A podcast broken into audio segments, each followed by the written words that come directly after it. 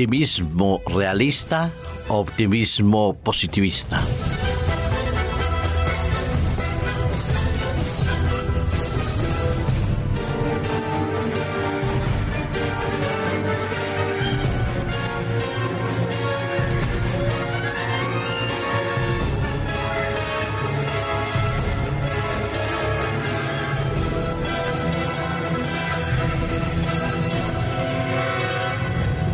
En esta época de crisis que nos ha tocado confrontarnos y enfrentarnos en estos momentos a cada uno de nosotros, nos encontramos en una disyuntiva. Tratar de ser lo más posible optimistas pero realistas, o vivir con una especie de optimismo superpositivista de que todo se solucionará, que todo hay solución, que no pasa nada, que no hay crisis o ser como lo son algunos que ven el vaso medio vacío y para ellos todo es tragedia, tristeza, soledad, frustración, fracaso.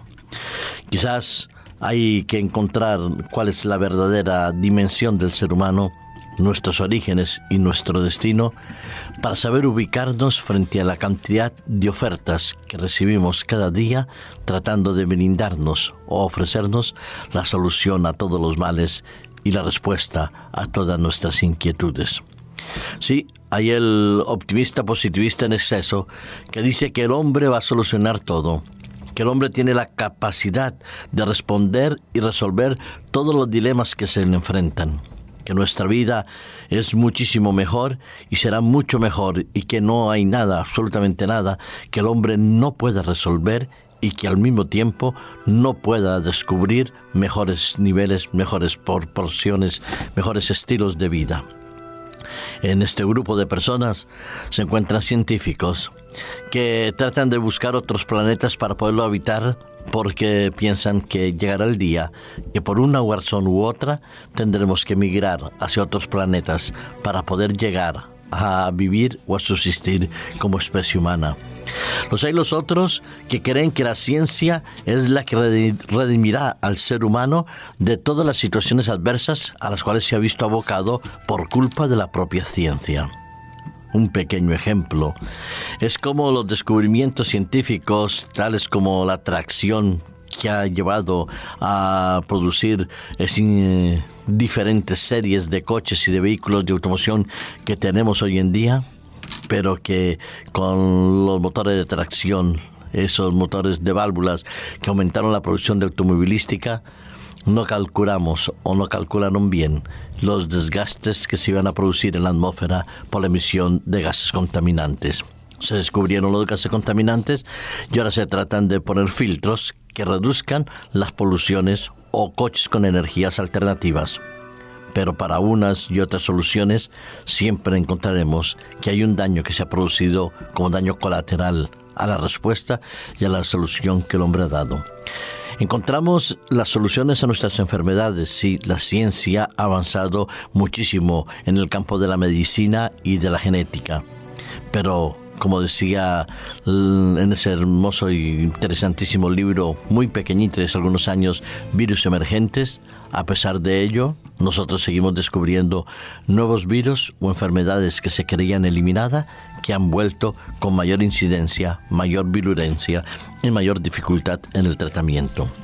Están los negativos, los que creen que no hay nada, que no hay nada que hacer, que estamos abocados a la destrucción, al fracaso, a el ser el hombre el enemigo más implacable con el propio hombre y que entonces llegaremos a destruir nuestro planeta Tierra y si subsistimos, dicen estos, estaremos viviendo como la era de las cavernas, a punta de pala, pico y cosechas de lo que cultive la mínima expresión de la humanidad que va a quedar, según ellos, viva.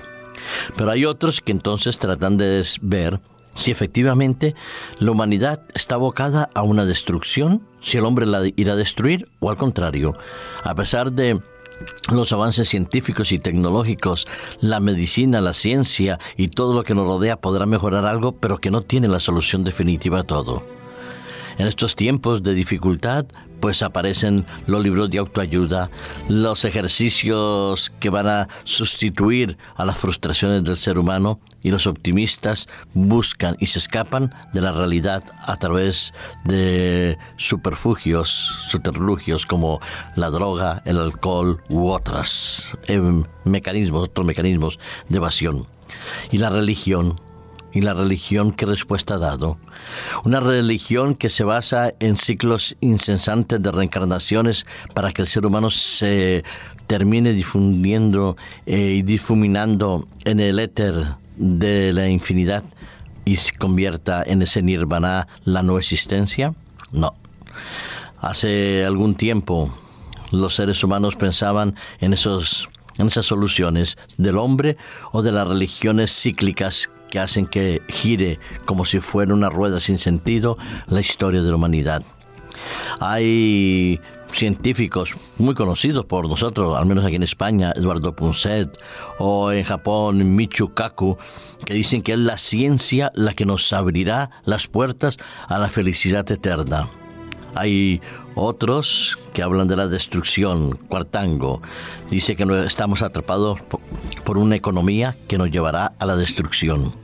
Pero el cristiano, el verdadero cristiano sabe que este mundo irá en muchos aspectos mejorando algunas cosas, avance de la ciencia, como dice el profeta Daniel, y del conocimiento de las escrituras, de la Biblia, de las profecías, pero también una realidad donde la inmoralidad, la violencia y el pecado hará, hará su labor de estragos, pero que no destruirá a la humanidad.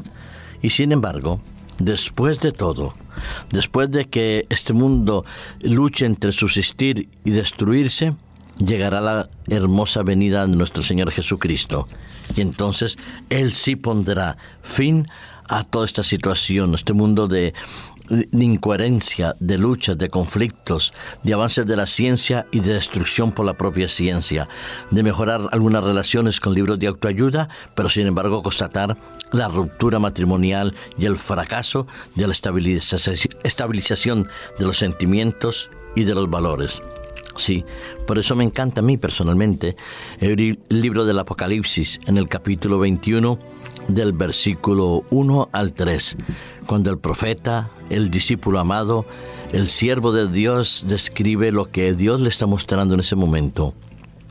Vi un cielo nuevo, una tierra nueva, porque el primer cielo y la primera tierra desaparecieron y ya no existía más el mar como ese elemento negativo de, temeroso. Ah, yo Juan dice, vi la santa ciudad, la nueva Jerusalén descender del cielo junto a Dios, dispuesta como una esposa, como una novia ataviada para su esposo. Y oí una gran voz del cielo que decía, y aquí el tabernáculo de Dios con los hombres, Él morará con ellos y ellos serán su pueblo. Dice, y Dios mismo estará con ellos, pero enjugará Dios toda lágrima de los ojos de ellos. No habrá muerte, ni llanto, ni clamor, ni dolor porque las primeras cosas pasaron. Así es. La solución y el destino de la humanidad de los que creen vivir eternamente con Dios en un mundo de paz, felicidad, amor y prosperidad. Y a eso estamos abocados los seres humanos, al encuentro con Dios en la eternidad. Solo que hay una decisión a tomar, seguir a Cristo olvidarnos de las soluciones de Dios y creer en las soluciones humanas. A ti de elegir, como a cada uno de nosotros.